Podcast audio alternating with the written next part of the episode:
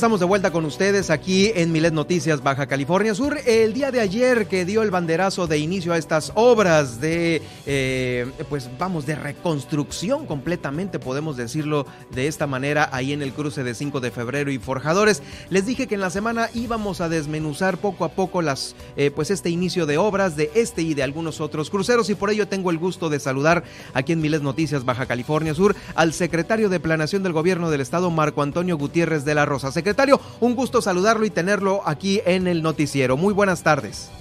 Eh, buenas tardes, Germán. Gracias por estar con nosotros. Bueno, pues eh, finalmente se dio este banderazo. Eh, pues ha habido pues una sorpresa de la gente porque pues parece ser que son muchos las semanas, dos meses que va a estar cerrado este cruce y obviamente obedece a trabajos importantes. Platíquenos más, obviamente a qué merece tanto tiempo para la reconstrucción. Eh, bueno, se trata de una obra importante. Primeramente hay que demoler toda la infraestructura que está ahí, todo el pavimento viejo. Una parte del pavimento data de, de casi 40 años, la parte está de concreto, otra 20 años, lo que es el asfalto menos menos tiempo, ¿no? Pero sí está en condiciones que tenemos que rehacer prácticamente todo. Eh, por ahora las nuevas, nuevas normatividades eh, nos obligan a tomar en cuenta otros factores, eh, como es la pirámide de movilidad, que primeramente se debe de tomar en cuenta al peatón, a, las personas con discapacidad, a los eh, ciclistas, a los transportes colectivos eh, y por último eh, el automóvil, ¿no? Esa, esa es la pirámide de movilidad que nos que nos marcan las las normas.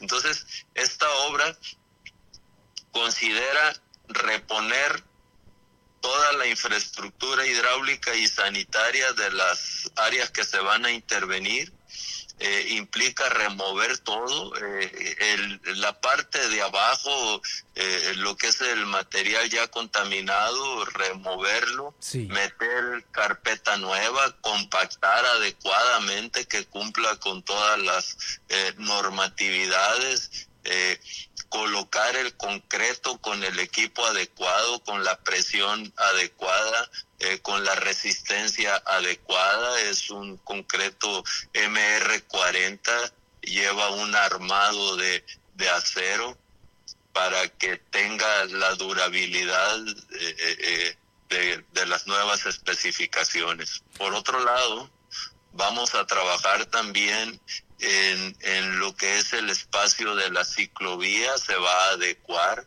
en el espacio de banquetas para eh, la movilidad de los peatones, eh, las áreas para personas con alguna discapacidad, toda la señalización, la señalítica que se requiera, espacios eh, ahí en ese crucero tenemos eh, unos espacios largos que caminar. Muchas veces el peatón necesita eh, eh, resguardarse, resguardarse en un lugar intermedio de que no le da el tiempo de cruzar toda la vialidad.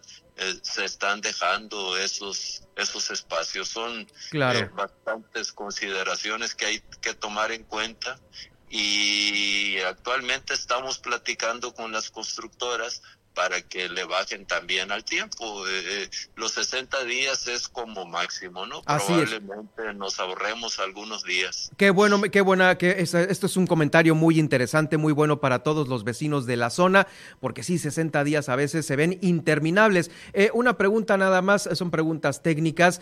¿El cableado eléctrico va a ser subterráneo o va, o va a seguir en postes? Eh, en este en este caso no estamos trabajando esa parte eh, se van a colocar solamente algunas luminarias en, la postería que ya que ya existe. En, en, en esa parte si recuerdan el cableado eléctrico de Comisión Federal eh, son de eh, mm, pues de características que no no estamos entrando.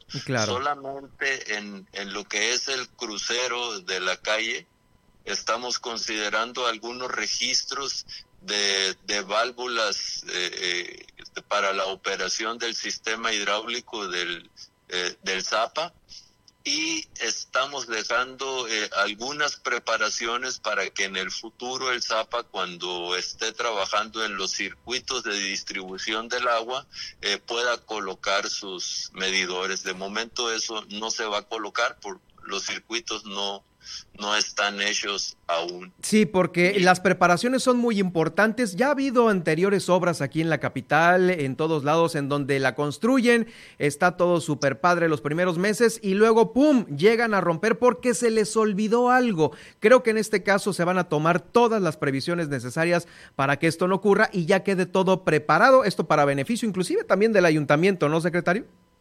Así es, Germán. Este, estamos dejando inclusive preparaciones para, en el caso de que, bueno, se van a poner más adelante seguramente semaforización para, para peatones, están dejando las, las preparaciones. Este, estamos tomando en cuenta todo lo posible, inclusive eh, por, por lo que es la calle Forjadores, eh, va uno de los acueductos importantes que alimentan la ciudad. Eh, afortunadamente para nosotros ese acueducto va en lo que es el área de la ciclovía. Esa parte, como obra hidráulica, esa parte no se va a tocar en este momento. Pero si llegara a pasar alguna situación por por algún problema, bueno, se tendría que intervenir, pero nada más sería la parte de la ciclovía, la parte de, justo que está debajo de, por donde pasa por donde pasa. ese ese acueducto, no tocaría el cuerpo en sí del área de vialidad de pavimento. Estoy platicando con el secretario de Planeación Urbana del Gobierno del Estado, Marco Antonio Gutiérrez de la Rosa. Bueno, pues este, esta ya fue la noticia de eh, ayer que nos la confirma ya eh, técnicamente usted hoy con estas pequeñas especificaciones. Habrá que también eh, escuchar la operatividad del Ayuntamiento de Seguridad y Tránsito para los desvíos y obviamente el operativo de vialidad. Pero no quiero dejar pasar esta entrevista, secretario, sin preguntarle también de otro de los grandes proyectos que se tienen y por los cuales ya ha habido reuniones importantes con la Secretaría de Comunicaciones y Transportes, que es el libramiento surponiente, este que va a conectar los eh, trailers que llegan en Pichilingue a través de los barcos para que no entren a la ciudad y se sigan ya sea a Comondú o a Los Cabos. Eh, ¿Qué avances se tienen de este proyecto, eh, secretario? Ya, se, ya se tienen los estudios y proyectos necesarios para esta obra. Eh, inclusive aquí esta dependencia realizó un estudio de costo-beneficio que afortunadamente salió positivo.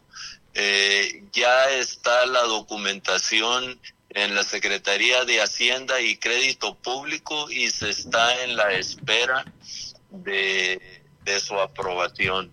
Eh, una vez que esté aprobada esta parte, bueno, empezaría el, el, manejo de los recursos, primeramente se tendrían que pagar los derechos por la afectación por el derecho de vía. Eh, en este caso estamos hablando de 53 kilómetros de, de, pavimento, un ancho de vía de 60 metros. Este, eh, se, se estimo que van a dar del orden de los 300 millones de pesos nada más por esa parte de las afectaciones.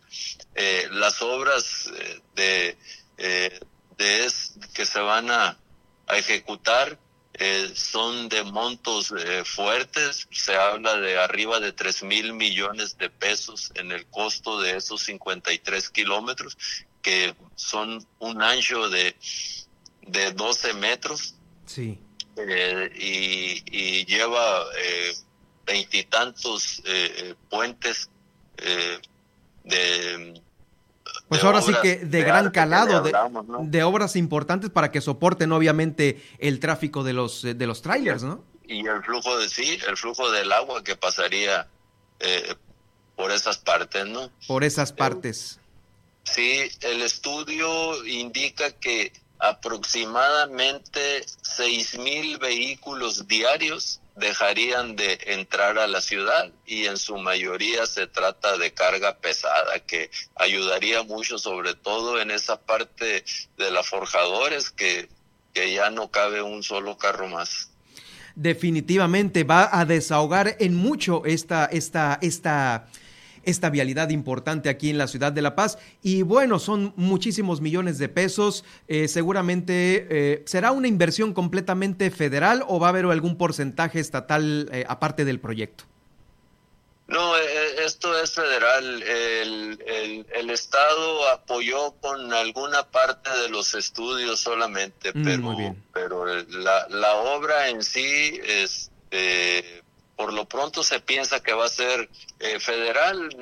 No sé si en, en, alguna de las etapas más adelante la federación eh, solicita que el Estado ponga alguna parte, pero sería en un porcentaje mínimo. Muy bien. ¿A, ¿A, dónde desembocaría por, por la parte que va hacia el norte de la península? ¿A qué altura? ¿A la altura de la ardilla o más para allá? No. Sí, más o menos eh, sería justo ahí donde está eh, la ardilla, conectaría en esta parte que va al sur, sería, sería más o menos donde está el Calafia, unos dos, tres kilómetros adelante, y habría un, eh, un ramal hacia el aeropuerto, más o menos donde, donde cruza, bueno, son unos ocho kilómetros al aeropuerto. Sí y, de ahí más o menos a la altura del Calafia habría una derivación hacia el libramiento que va a, Pichilingue. En total estamos hablando de 53 kilómetros de carretera tipo A2. Eh, pues muy interesante. ¿Alguna fecha tentativa? ¿Usted cómo ve a la federación eh, sobre esta gran inversión?